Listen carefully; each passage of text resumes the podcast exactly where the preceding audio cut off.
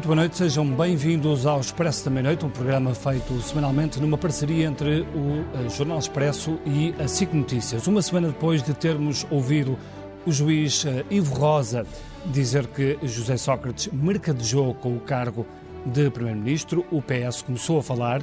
É verdade que ainda não ouvimos o Primeiro-Ministro, António Costa, e também líder do Partido, do Partido Socialista, mas ouvimos uh, Fernando Medina com palavras duras, dizendo que o que se estava a passar e o que tinha feito José Sócrates corrói a vida democrática. Obviamente, José Sócrates não gostou, também respondeu, disse que a direção do PS estava a traí-lo e usou outras palavras igualmente duras na bancada, do na bancada parlamentar do Partido Socialista e também, por exemplo, Ana Gomes, que, com quem iremos falar daqui a pouco, um, lembraram que todo este caso deve servir para uma reflexão do uh, Partido Socialista e também dos partidos em geral.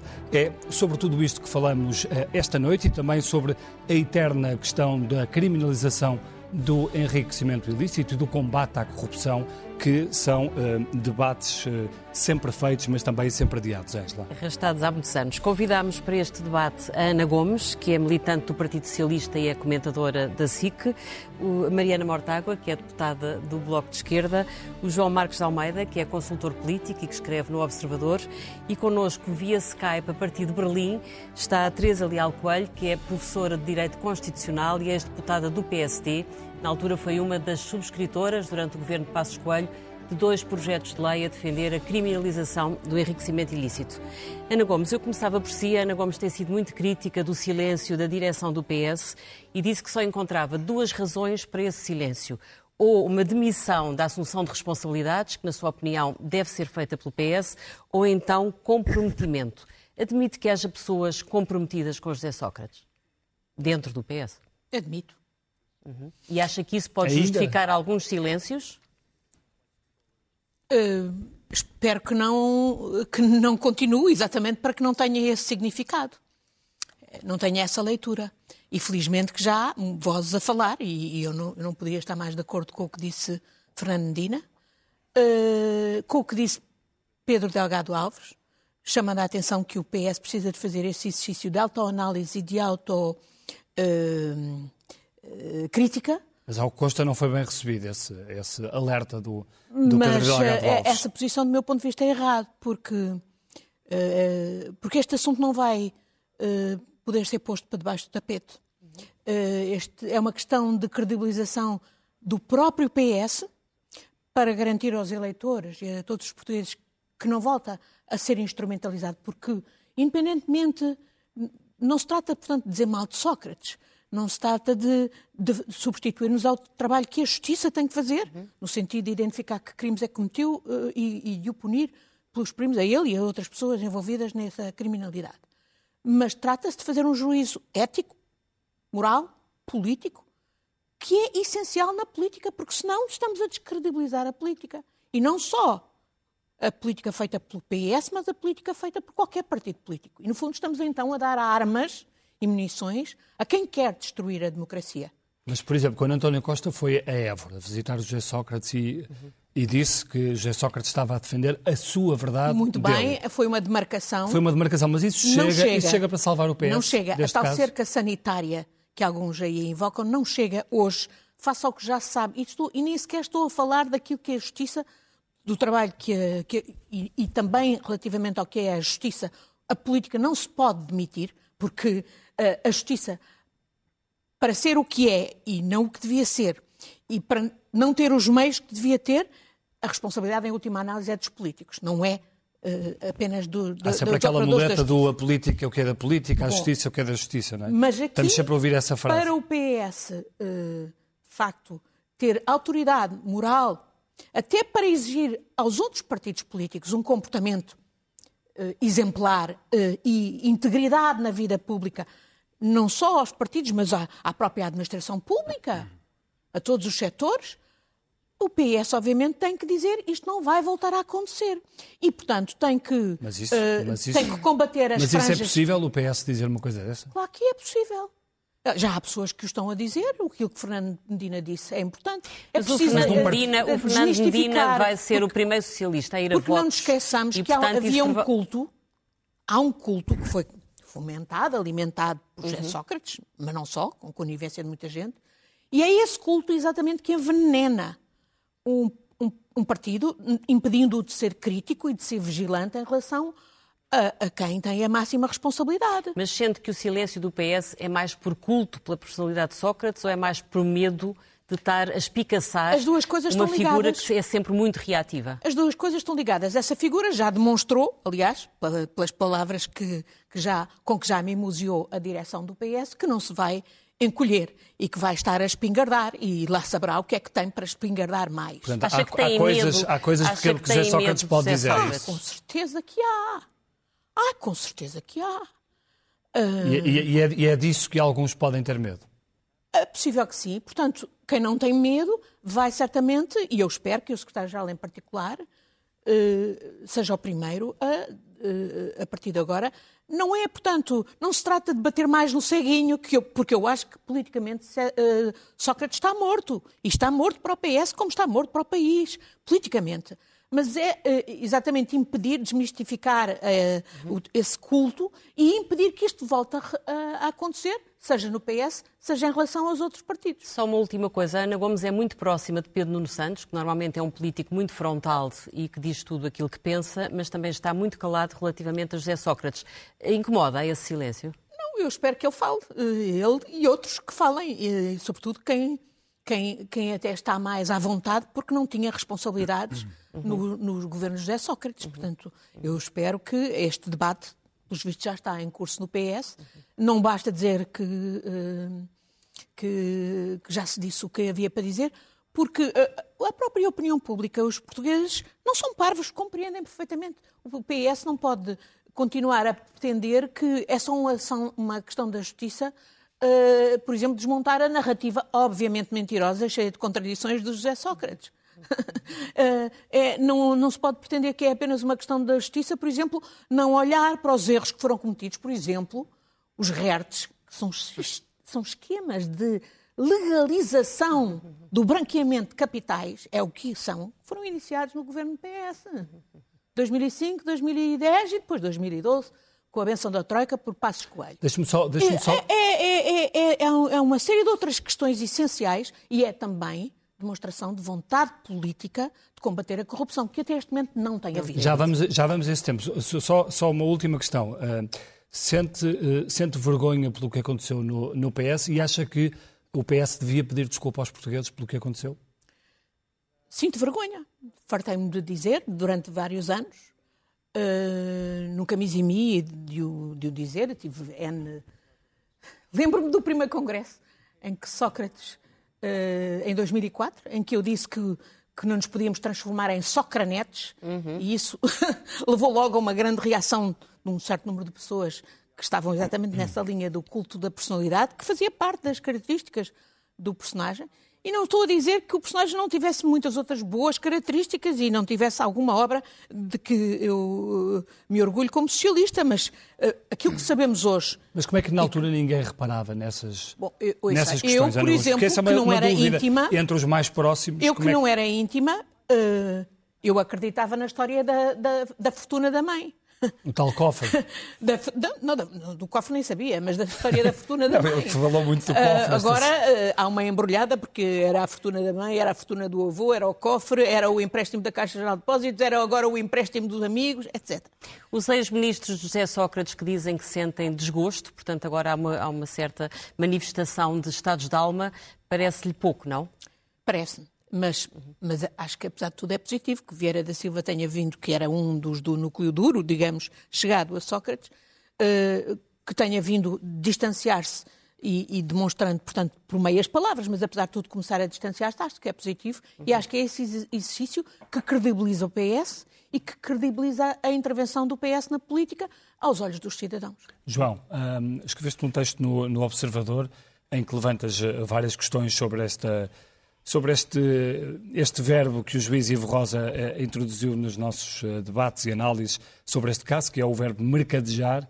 Hum, achas, achas estranho, e aliás levantas essa questão, que, que o PS nunca tivesse percebido eh, o que se estava a passar com José Sócrates? Acho, boa noite antes de mais. Eu acho que Sócrates é o maior problema que o PS tem. Eu concordo que Sócrates em termos de futuro político, está morto. Não estou a ver muitos portugueses votarem outra vez em José Sócrates. Portanto, não estou a ver que ele tenha futuro político. Mas é o maior problema que o PS tem. Não, quer dizer, não podemos ter, ter aqui qualquer hesitação. Sócrates foi líder do PS, foi primeiro-ministro do PS, quer teve dizer, uma exerceu, teve uma maioria absoluta. Não, ele teve sucesso político. Aliás, eu não discuto, eu acho que Sócrates tem grandes talentos políticos. É dos políticos mais talentosos em certas coisas que houve nos últimos anos em Portugal, seguramente. Agora, Sócrates tem um entendimento do exercício político. Aliás, eu estou mais, eu estou convencido que Sócrates, eh, toda a sua carreira política, quer dizer, eu acho que Sócrates não é um tipo com referências ideológicas. Eu não acredito que Sócrates seja socialista. Quer dizer, ele viu no PS um veículo para chegar ao poder. E exerceu o poder tornando o PS uma máquina de poder, de exercício de poder. E nós não nos podemos esquecer, eu como sou uma pessoa de direita, portanto nunca tive qualquer simpatia por Sócrates, nunca fui convencido por Sócrates, sempre achei que, que Sócrates era um aldrabão, sinceramente é este o termo, acho que o modo como ele, ele exerceu o poder como Primeiro-Ministro, quer dizer, os atentados, a relação dele com a imprensa, que toda a gente sabe, é uma pessoa que lida mal com a liberdade de imprensa, é uma pessoa que lida mal com o pluralismo de opiniões. É uma pessoa, ainda na última entrevista se viu, é uma pessoa, por exemplo, que lida mal com a independência das instituições. Viu-se a maneira como Mas ele tentou controlar. PS. Como? No que toca ao PS e na relação com o PS. E no que toca ao PS, quer dizer, o PS beneficiou de Sócrates. E quanto beneficiou de Sócrates, ninguém disse nada. Eu não acredito que as pessoas do PS. Alguns disseram. Alguns disseram, é verdade. A Ana Gomes disse, muito bem. Mas eu não acredito, mas a maioria não disse. E, sobretudo, os que mais beneficiaram do poder dele, nada disseram. Eu não acredito. Ou pelo menos o PS, se calhar, não a quis ouvir, Ana Gomes. Dos dirigentes do PS não percebessem que Sócrates tem uma relação muito complicada com o uso do poder e com dinheiros públicos. Não acredito. E se uma pessoa falar em privado com muitos socialistas, sabe isso perfeitamente. Portanto, ninguém disse nada na altura. O PS beneficiou do poder de Sócrates, beneficiou dos resultados eleitorais. E agora como é que se livra desse? Como e, é que corta? agora tem um problema enorme. E depois há outro, mas há outro problema. É que eu não sei se não há uma herança profunda de, da cultura política de Sócrates no PS. E por isso é que eu acho que o PS devia-se demarcar completamente, se conseguir e puder, e pedir desculpa aos portugueses pelo que aconteceu foi muito grave. Foi, foi o, o, mandato de Primeiro-Ministro mais grave da história da democracia portuguesa. E Mas, João, mais, o problema é que se perguntarmos, se, se fizer uma, uma pequena auscultação à opinião pública, aquilo que as pessoas acham é que os políticos são todos um bocado iguais, que estão bem uns para os outros, e, portanto, isso, de certa forma, não funciona como discurso, um escudo que não, protege, esse discurso protege é um bocado o PS. Errado. Esse discurso é absolutamente errado. Dizer não estou a dizer que é certo, estou a dizer que é um, é um discurso... Não, mas é preciso combater precisamente isso, porque dizer que todos são iguais é desculpar os que são piores. Porque não são todos iguais. E lamento, a democracia portuguesa teve primeiros-ministros socialistas, de direita, de todo tipo. Nenhum primeiro-ministro se comportou como Sócrates. É fundamental Sim, enquanto, dizer isso. Enquanto no exercício do poder, se você teve, por exemplo, governos, até no governo de Cavaco Silva, teve situações complicadas, teve o caso de Oliveira e Costa, nunca se é ouviu, verdade. mas foi quando mas, já estava fora do governo. Comparar o que as não é privatizações é da ANA, da EDP, não, da não podemos comparar o que não é comparável. Que mas eu queria só terminar... Vamos só largar aqui à Marina... Mas, já, já, vamos, já vamos aí. Só, não, não, não, mas é, no seguimento, só é muito rápido. Que é, o, o meu ponto é o seguinte em relação à confiança e porque é que isto é muito importante para o PS. Todos os portugueses, eu não estou sossegado e podem estar sossegados, por exemplo, o modo como este governo vai utilizar os dinheiros que vêm agora da União Europeia. É uma questão fundamental. Eu não sei. Eu não faço a mínima ideia. Eu não tenho confiança no atual governo, no modo como vai... O Presidente da República já criou um grupo de acompanhamento. Ótimo. Mas acha que, o PS, acha que, o PS é pior que o PSD nessa matéria? Sim. Desculpe? Acha que o PS é pior que o PSD nessa matéria? Bom, a história mostra que sim, o PS não, nunca teve nenhum Primeiro-Ministro como não Sócrates. Não é, infelizmente não é. É tá bem, é, é, Deixa-me de, deixa aproveitar essa deixa para, para falar aqui com a Mariana, que é, que é um partido mais pequeno, mas que olha para, o, para os partidos maiores do Parlamento. Uh, Mariana, uh, como é que vocês uh, entendem esta questão no que, no que, toca, por exemplo, ao PS e ao PSD? achas que isto faz tudo parte de um bloco de interesses com quem é difícil, por exemplo, negociar leis como a questão do enriquecimento ilícito, a questão do combate à corrupção ou uma reforma da justiça mais aprofundada e que toque de facto em, em interesses instalados? Bom, boa noite antes de mais, cumprimento todos e todos. Teresa Leal Coelho, que está longe, mas também quero cumprimentar. Há muito tempo não, não nos vemos. Um, eu, eu, enfim, não ia começar por aqui, mas talvez valha a pena começar por aqui. Em, em, na década de 90, meio da década de 90, houve várias empresas ligadas ao BES, ao BCP, ao Finibanco, ao BPN, que uh, essas empresas foram constituídas para prestar serviços de fraude fiscal. Fraude fiscal é isto. Faturas falsas, sobrefaturação, ligadas à Zona Franca da Madeira ou offshores. Prestaram estes serviços a centenas de empresas em Portugal. Centenas. Motengil, uh, Grupo, Grupo Amorim, Barbo, Porto Editora, Pais do Amaral, Ibermoldes, Visabeira. Centenas. Isto é a Operação Furacão. A maior parte destas pessoas não foram condenadas porque pagaram para não serem condenadas. Quando o sistema da Operação Furacão foi desmantelado em Portugal, criou-se uma alternativa a alternativa foram gestores de contas do UBS, que é um banco na Suíça, que através de uma figura conhecida por Zé das Medalhas, que tinha uma casa de numismática na Baixa de Lisboa, criou um esquema para branquear capitais, lavar dinheiro e fugir ao, ao, ao fisco. Portanto, as pessoas entregavam o dinheiro em notas ou depositavam o dinheiro na Suíça e depois o dinheiro entrava e saía, nunca ninguém dava contas a ninguém, não se pagava impostos, branqueou-se. Centenas, centenas de empresários, advogados, artistas, políticos utilizaram esta rede de branqueamento de capitais. Isto é o processo Monte Branco. O processo Monte Branco começou a ser investigado em 2009, não tem uma acusação hoje em dia. E não o Ministério Público tem esses dados todos? E o Ministério Público tem. É do caso de Monte Branco que sai, uh, aliás, os clientes do caso Monte Branco, os clientes desta rede uh, da Acoi Asset Management, uhum. desta rede de lavagem de dinheiro, são Ricardo Salgado e depois as suas ramificações, no caso BES e a forma como foi comprando favores para vários negócios, para vários, não é preciso especificar. Sai Duarte Lima, no caso BPN e, na, e, na, e no caso Homeland, em que houve um crédito falso para enriquecimento de Duarte Lima. Sai Helder Bataglia e Álvaro Sobrinho. Helder Bataglia que está ligado à ESCOM, que está ligado ao negócio dos submarinos Submarino. com um, um, governo do PSD, que está ligado ao negócio de Valdo Lobo com o governo da Caixa Geral do, do PS e da Caixa Muito Geral bem, de Depósitos e Armamento Estamos a assistir a um filme de terror. Uh, o que é, sim, o que, é que deixa, falta deixa ao longo destes anos todos? Só é reforço isto. de meios, uh, são novas leis. Mas, mas para chegar aqui, uh, e, e, juntamente com Álvaro Sobrinho e Bataglia está uma figura obscura chamada Ana Bruno, que é uma advogada de uhum. offshores, que aparece surpreendentemente em todos estes casos. E isto é para dizer o quê? Aquilo que durante muito tempo se chamou uma elite de negócios é uma máfia. É uma máfia de negócios. E que foi aproveitando com mais ou menor grau de gravidade de, dos grandes oportunidades dos negócios rentistas em Portugal e do imobiliário.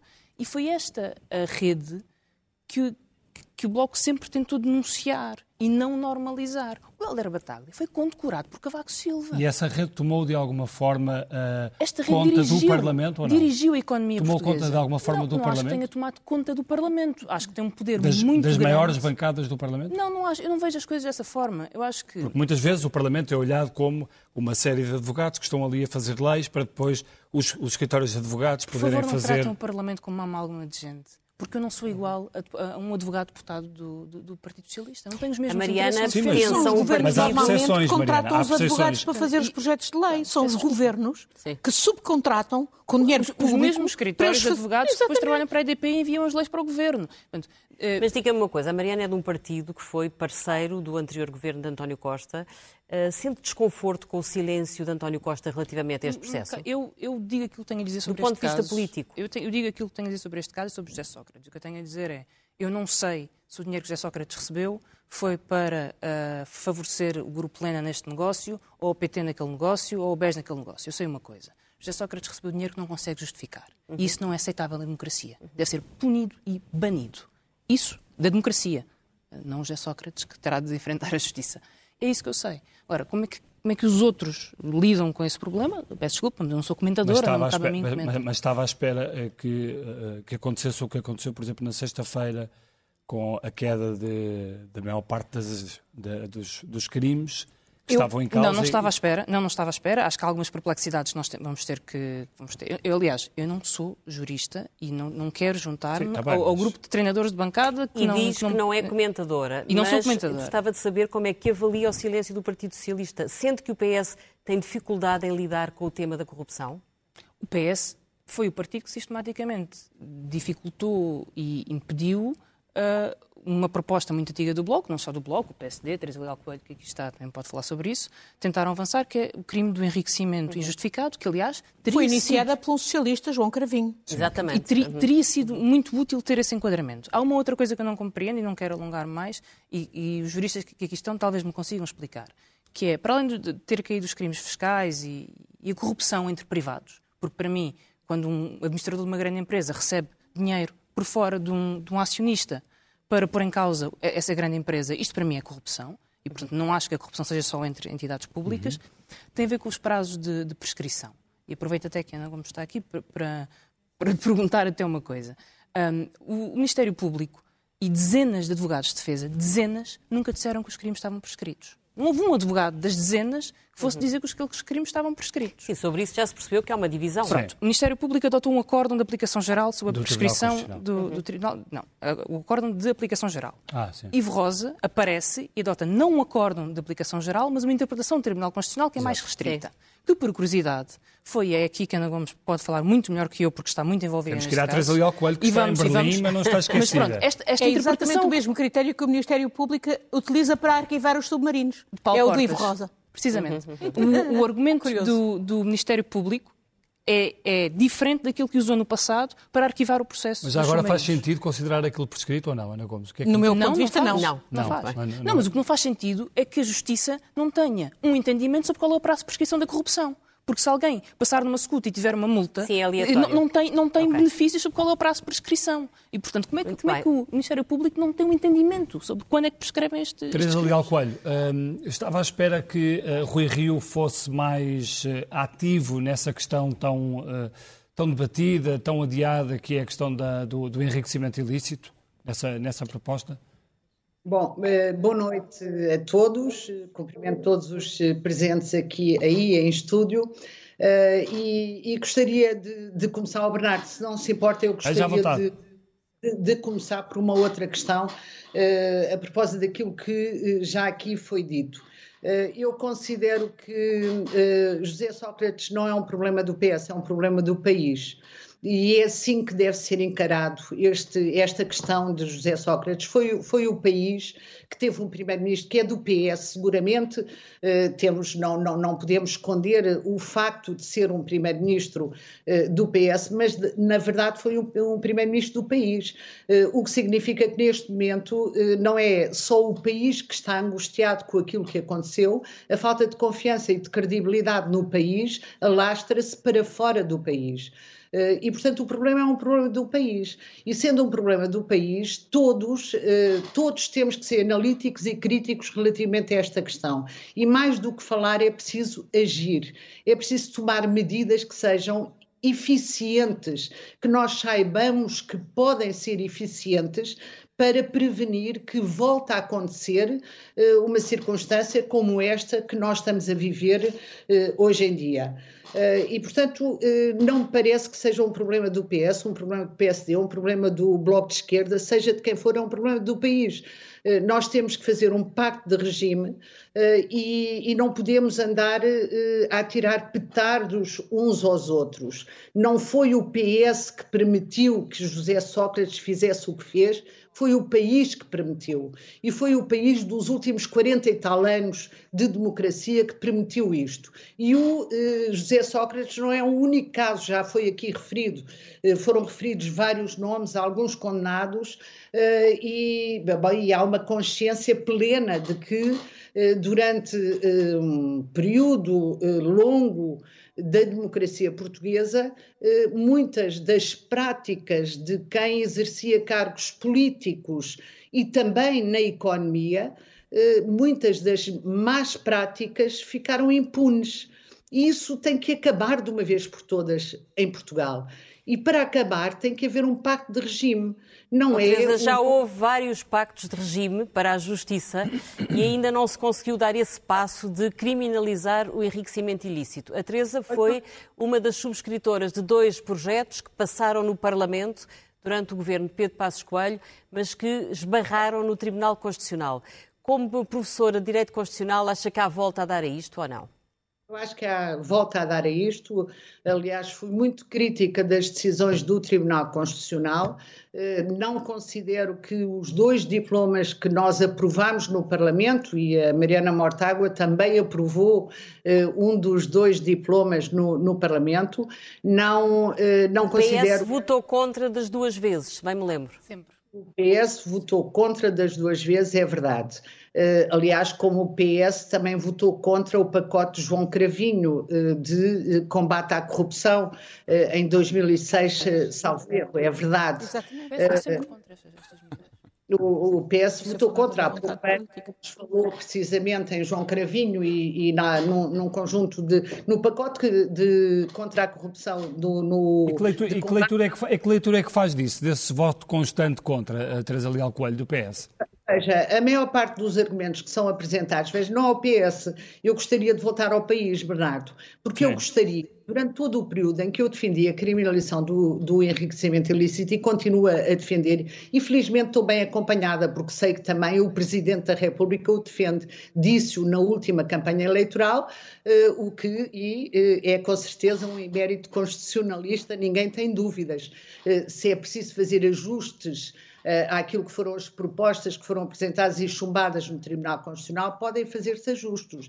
Agora, quem exerce cargos políticos ou, altos, ou altos cargos dirigentes tem que estar sujeito a um escrutínio um, um extremo escrutínio, transparência acima de tudo, e tem que justificar a proveniência uh, da sua riqueza, do seu modo de vida. Isso não há dúvida nenhuma. E quem não o quer fazer basta não exercer cargos políticos ou altos cargos dirigentes. Portanto, não tenho dúvida nenhuma que o problema é um problema do país. Eh, e é um problema do Mas país. Mas como é que encara a postura do atual líder do PSD, Rui Rio, que ainda não deu sinais de querer apoiar qualquer iniciativa legislativa no sentido de apertar a malha de controle exatamente de, dos titulares de cargos políticos?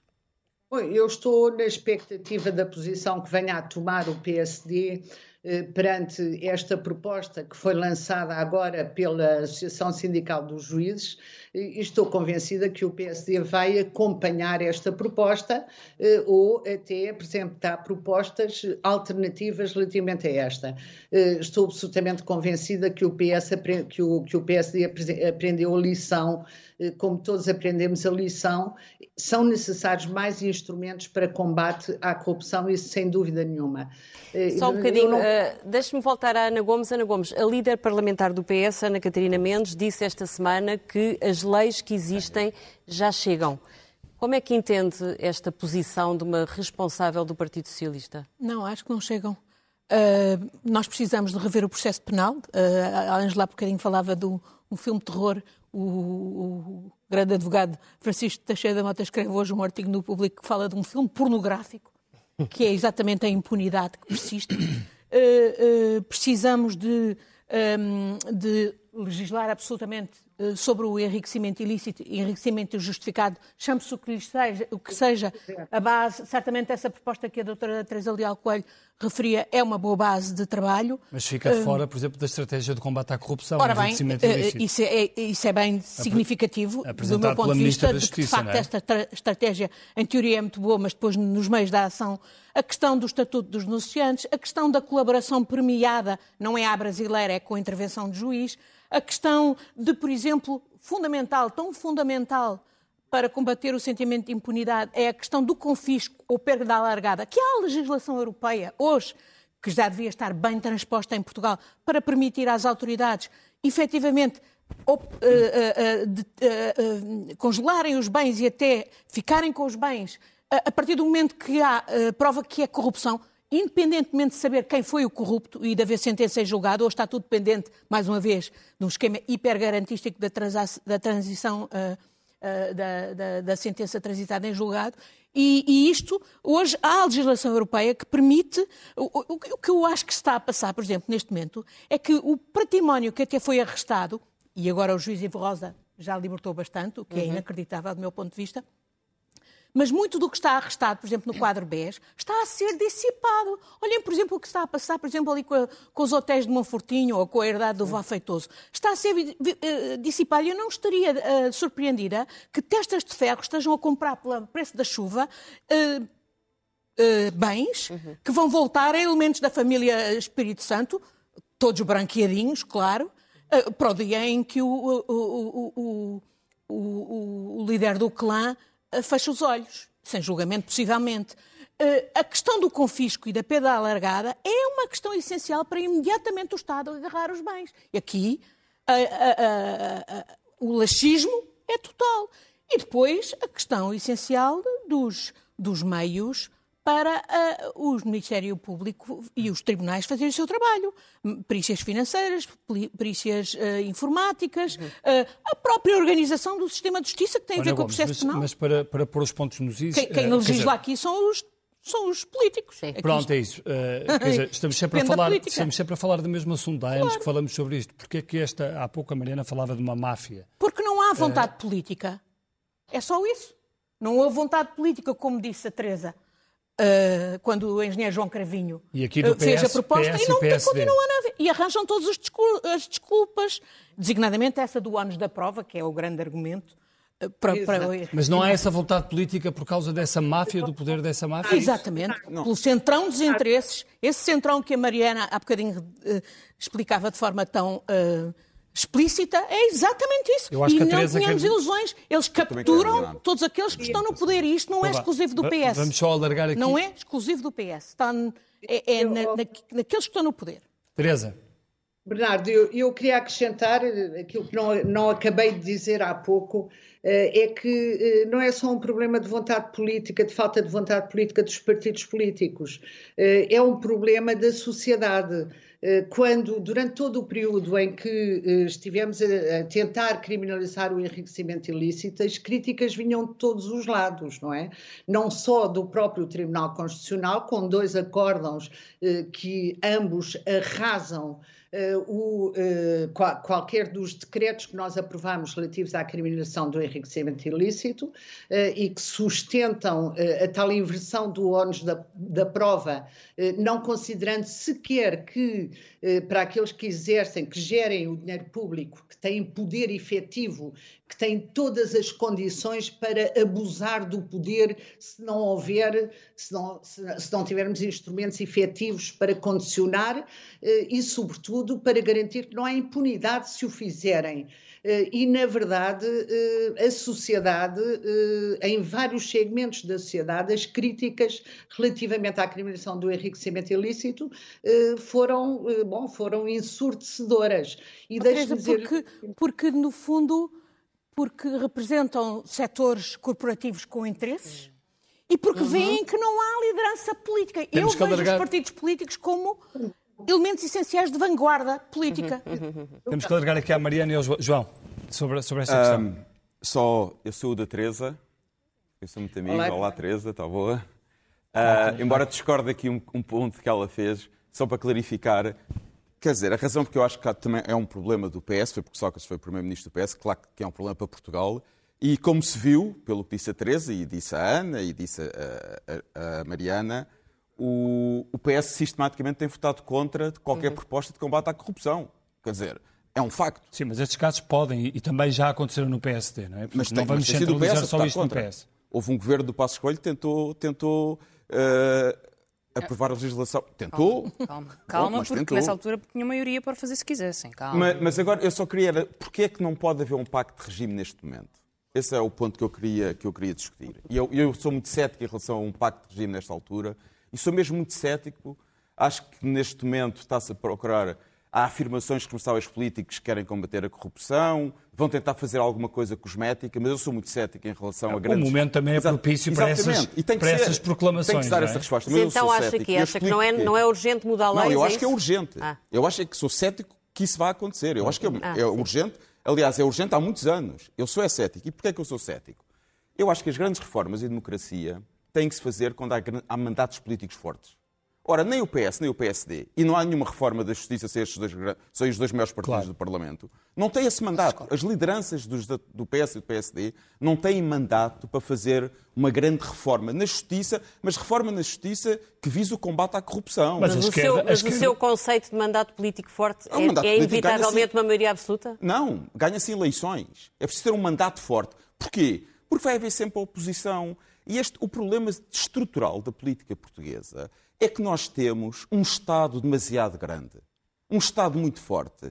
E em democracia, o acesso ao Estado, onde está o poder, onde está o acesso à riqueza, onde está o acesso aos tais empresários de que falou Mariana, dá-se através dos partidos. Uhum. Por isso, é por isso, vejam a carreira de José Sócrates outra vez, e, e como ele também há outros. Vão para, eu gostava que, pessoas, que outras pessoas da Covilhã e de Castelo Branco, como José Sócrates, vivessem num país onde percebessem que podiam ser ricos trabalhando em empresas, sendo empreendedores e não tivessem que ir para um partido político. Deixa perguntar à Mariana, é Mariana concorda que, é, que, não há um mandato, eh, até, até no Parlamento, que não há mandatos suficientemente fortes para alterar a legislação? Discordo duas coisas. Primeiro, eu discordo que o problema seja o Estado grande, porque a maior parte destas negociatas foram feitas em nome desse Estado grande e para o diminuir. As privatizações, as rendas da EDP privatizada. Ricardo Salgado não é do Estado. Ricardo Salgado é um poder privado que assim, um acesso privilegiado ao Estado, provavelmente. que manipulou o Estado como manipulou outros privados. E enquanto achamos que isto é um problema do Estado, e que é o Estado porque é o Estado que é, é permeável à corrupção, o sistema está, estava e está permeável a este tipo de negócios, e acho que só assim é que vamos conseguir uh, atacar a, a questão Eles de frente. capturam o Estado. Claro, eles capturam o Estado. O E às vezes é preciso capturar, porque às vezes, às vezes, os interesses são os mesmos dentro e fora do Estado. Mas, porque... Maria, o Estado está no centro de um poder, tem muito poder. Pois tem, o poder tem, absoluto tem poder. corrompe absolutamente. Tem, uh... O poder corrompe e o claro. poder absoluto corrompe e, absolutamente. E o problema é, o Estado, é a fraqueza do Estado. Numa, numa, numa, num certo sentido, é a fraqueza do Estado. Mas noutro sentido, eu gostava claro, de ter um Primeiro-Ministro. Eu gostava portanto, de ter um Primeiro-Ministro. Em nome disso, em nome disso venderam-se empresas, deram-se contratos milionários a empresas privadas, comprados por essas empresas privadas ou por escritórios de advogados que fazem tráfico de influências claro. entre o poder político e os privados. Não venham dizer que isto é um problema de Estado mas, grande. Mas, que é o caso Pode ser um problema de Estado fraco. É. Ou de Estado, ou de Estado que não tem a noção do que é serviço público e a distinção. As portas giratórias também não ajudam. Durante muito tempo a gente achou normal os ministros saírem para grandes empresas ou virem de grandes escritórios de advogados. E depois, depois ficamos surpreendidos, ou, ou, falsamente surpreendidos, quando os negócios acontecem. Eles são o mesmo círculo de pessoas. Mas é o, uh, o, mesmo o Estado está no centro disso tudo. O Estado Portanto, está duas questões. Que nós devemos blindar o, o Qual Estado é a segunda em que discorda, a, a, a, segunda questão tem a ver com isto. Um, eu acho que algumas reformas importantes que foram feitas aconteceram na sequência de grandes embates públicos e grandes choques uh, nacionais. E, e, e, por isso eu acho que este momento, para ser bem utilizado e em respeito pela indignação e pela injustiça que as pessoas sentem neste momento, tem que usar essa indignação para uh, podermos aprovar leis que de outra forma não seriam aprováveis. E, e aquilo que é preciso perguntar neste momento ao Parlamento é qual é o grupo parlamentar que vai chumbar a lei do enriquecimento injustificado. Uhum. Qual é o grupo parlamentar que vai, neste momento, depois de O PS de já disse anos... que não considera oportuno legislar a quente. Bom, mas o, o PS nunca considera oportuno legislar. A frio não há, não há contexto, a quente não pode ser, mas, mas, o Parlamento não precisa sequer do PS para ter uma maioria, para passar uma lei sobre enriquecimento Provavelmente o PS até poderia liderar este processo legislativo. Eu penso que sim, se justamente é essa a atitude que eu justamente gostaria de ver. E Seria uma forma de mostrar de um assumir da responsabilidade e dizer isto não volta a acontecer.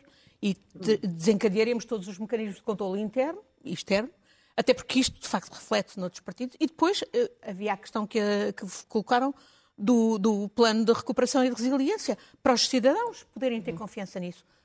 Essencial é a transparência, transparência, transparência. Tudo cá para fora. Hoje, com meios digitais, portais, é perfeitamente possível saber e o Parlamento qual também é a deve desempenhar um papel E o Parlamento a fazer o seu trabalho, e os cidadãos... O Presidente da República também deve, mas e os cidadãos a fazerem o seu trabalho. Como, por exemplo, olha ainda agora essa Associação das Terras de Miranda, foi fundamental claro, para um, desencadear todo um serviço. Deixem-me só, deixem só fazer uma pergunta. Ao escrutínio só, sobre o negócio da acabar Sim, só fazer uma pergunta à Teresa de Alcoelho, porque o, programa está, está a terminar. A Teresa de Alcoelho, do, do, líder do PSD, temos ouvido muitas vezes palavras muito duras e alguns ataques mais uh, ferozes uh, ao Ministério Público. Acha que, que esse é o caminho que o, que o PSD deve seguir?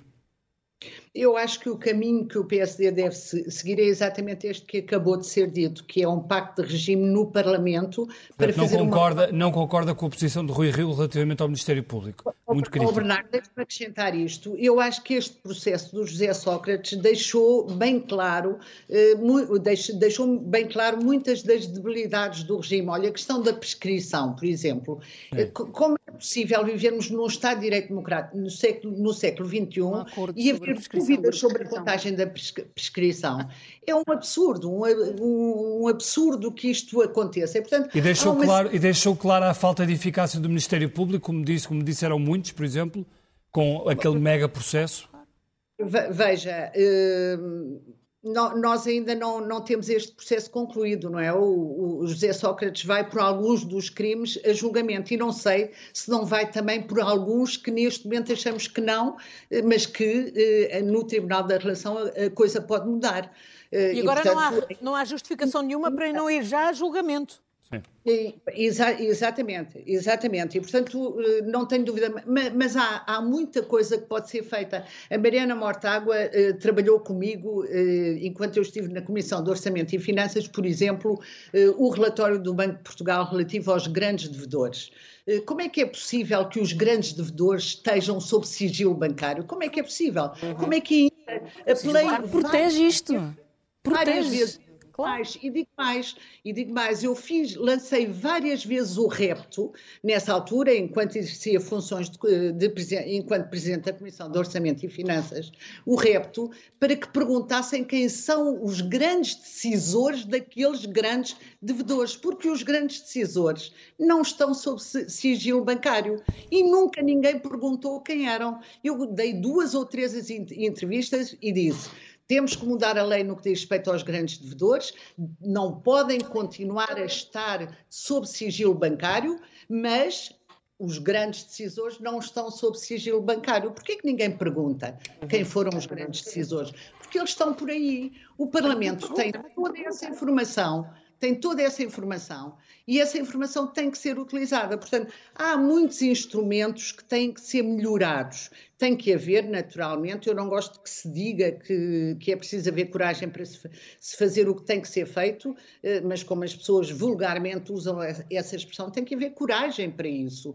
Eh, e este país tem que ser um país que dê todas as condições. O João Marcos de Almeida há pouco dizia eh, que queria que as pessoas tivessem uma oportunidade no setor privado de poderem, não, não é preciso enriquecer, as pessoas não têm que ser ricas, as pessoas têm que ter condições de sustentabilidade. E esse país que nós temos podemos criar. Exatamente. E só faz sentido existir cargos políticos se for para melhorar as condições uhum. das oportunidades Exato. das pessoas. E, portanto, e é por isso que eu digo, e disse desde o princípio, eh, que nós não podemos estar a, a tirar pedras uns aos outros, eh, uhum. nem a responsabilizar este ou aquele partido. Somos todos.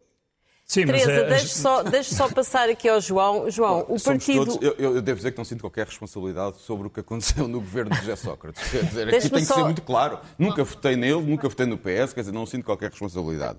Agora, só, só em relação hum, a. porque, quer dizer, não basta querer fazer um pacto de regime e fazê-lo, não é?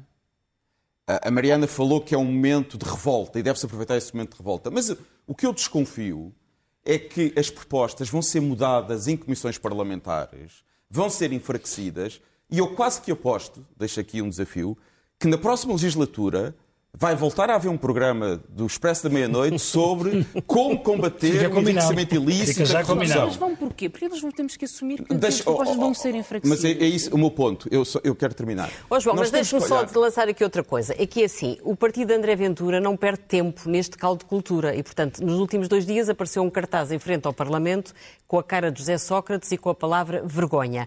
Isto não é um risco de, enquanto o sistema empata o jogo uh, para resolver estas questões e vai outra de, dos partidos radicais e extremistas mas, serem mas, por aqueles alguma razão o Chega existe. que mais correspondem ao que as pessoas dizer, sentem. Não venham agora dizer que o Ventura é culpado do que se passou com o Sócrates. O Sócrates é que é culpado de, de, ou tem alguma culpa, não é o único, obviamente. Tem alguma culpa que, que é do que se passa é, com o nós Chega. combatê-los e depois estarmos sempre a referir Sim, a eles. Se calhar não é só culpa de Sócrates, também pode ser culpa, por exemplo, de um PSD mais enfraquecido. Exatamente. Pode mas, ser, dizer, há várias culpas em jogo. não é, é sobre o Chega, não, não tenho vontade nenhuma de falar sobre o Chega sim, nem sim. sobre o Ventura. Isso, isso não me preocupa. O que me preocupa é nós temos que analisar as condições políticas para um pacto de regime. E neste momento o que eu vejo, vejo um líder do PSD fraquíssimo, muito fraco, frágil, que se calhar vai ter eleições internas no princípio do próximo ano.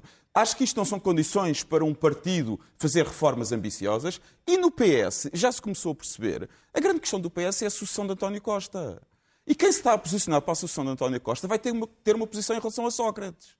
E já, já começam a aparecer já expressou a sua posição. Exatamente, e portanto, quer o PS, quer o PSD, têm lideranças que não estão, na minha opinião, em condições de colaborarem uma com a outra para fazer uma grande reforma na justiça. Mas eu, Posso estar enganado. Eu, rejeito, eu acontecer. rejeito esta, esta visão da, da política, acho que é esta visão que dá desalento às pessoas. Quem, quem ouve isto não pode confiar no sistema político e eu rejeito, rejeito esta visão. Eu acho que existem condições para se aprovar uma, uma lei de enriquecimento injustificado, juntamente com os contributos que foram dados pela Associação de Juízes e que e que pode ter uma boa pode ter uma boa lei que está a ser discutida O há Bloco décadas vai tomar uma iniciativa no nesse Parlamento. sentido? Sim, estamos a trabalhar numa Sim. iniciativa. Há outras forças partidárias que estão, não há razão para não haver uma boa lei. Porque é que nos últimos anos eh, essa, essa questão nunca avançou, esse, esse por processo exemplo? é conhecido, entre a falta de vontade do PS, maiorias que nunca se encontraram, O as questões do Tribunal também está a Constitucional. aproveitar aqui Mas hoje há a indignação dos cidadãos. Mas, mas é que verdade. hoje há uma pressão. Hum, Da mesma forma, a Teresa, a Teresa Locoi falava, falava há pouco da lei dos grandes devedores. Ela só foi conseguida por causa da indignação face às fraudes bancárias. E eu espero que um dia possamos levantar o sigilo relativamente a uma série de operações que hoje ainda estão em sigilo. As pessoas- E é assim que avançamos. E as pessoas sabem que são, está calculado são 18 mil milhões por ano, dois orçamentos da saúde que vão por ano para a corrupção. Isto não é mais tolerável. Claro. De facto, Ana Gomes, o PS vai ter- neste país, isto não pode mais tolerar-se. O PS vai ter um congresso em julho. Acha que este assunto deve ser tema ou deve estar ausente? Eu espero bem que sim. Eh, infelizmente tenho muita experiência de muitas vezes ter sido eu a única a falar neste tema. Será seguramente tema. Mas eu, não, eu agora nem devo ir ao Congresso porque agora sou só militante de base. Mas cá fora falarei o mais que eu puder. Será naturalmente. e se não, for, se não for tema é porque há um problema com o debate interno no PS, seguramente. Esta é uma questão essencial. Há um Muito problema bem. muito sério com o debate interno no PS. Vamos- não sem dúvida tema. é isto que alimenta as forças antidemocráticas que querem destruir a democracia. E que não tem nenhuma solução para a corrupção, aliás. Claro que não. Estão mais Aliás, são com os grandes interesses financeiros e useiras da, corruptos. e Vamos- useiras da corrupção. Olha, ainda agora se soube, eh, o financiador desse tal partido, Chega, Sim. eh, acabou de dar dinheiro eh, para o CDS Madeira, em violação total Sim, da numa, lei. numa excelente políticos. investigação do, do Pedro Do Coelho, Pedro Coelho aqui, aqui na na- SIC. na. Vamos passar às primeiras páginas e à capa da revista E, que traz um trabalho com António Zambujo, de Porto Covo com Amor, é provavelmente o maior intérprete português do momento. Para a semana é publicado um álbum novo, mas ele não tem medo de assumir, já que eh, o melhor ainda está para vir. É um trabalho para ver na revista E do Expresso. No caderno de Economia, hum, não vamos ter de rever o plano de reestruturação. A frase é de Ramiro Sequeira, presidente executivo da TAP. Espera que a Comissão Europeia aprove a reestruturação em maio e diz que a companhia não está a ser decapitada. Ao lado, Portugal fora da produção de vacinas da Covid-19. A Apifarma diz que Portugal não tem condições para participar no processo. Economia das vacinas, os números e desafios de um mercado em construção. E no caderno principal, Ângela. Manchete do Expresso conta-nos que Ivo Rosa e Carlos Alexandre, com nota máxima, o Conselho Superior de Magistratura inspecionou o trabalho dos dois juízes, inclusive enquanto decorria a investigação a Sócrates, e ambos tiveram sempre muito bom. A lei sobre a ocultação de riquezas está nas mãos de Rui Rio, centenas de declarações de rendimento políticos e gestores públicos estão por fiscalizar e a nova entidade da transparência só começará a trabalhar em 2023. Temos Cá depois está, mais um adiamento. mais um adiamento. Temos depois um depoimento impressionante que vale a pena ler de Daniel Sampaio, que teve com Covid, esteve internado nos cuidados O intensivos. irmão, e irmão do ex-presidente da República, Exatamente, Jorge Jorge Sampaio, que conta ao Expresso eh, como foi todo esse processo, chama-se Sobreviver para contar. O Ministro das Finanças recusa descer o IRS que Gaspar aumentou. A CGTP vai repetir o 1 de maio, desta vez com o dobro das pessoas, e as FP25 mataram mais do que as Brigadas Vermelhas. E fica vista a primeira página do eh, Expresso. Nós ficamos por aqui. Desejamos-lhe um bom fim de semana. Agradeço a todos por terem estado connosco e também aí em casa. Voltamos na próxima sexta-feira. Boa noite. Boa noite.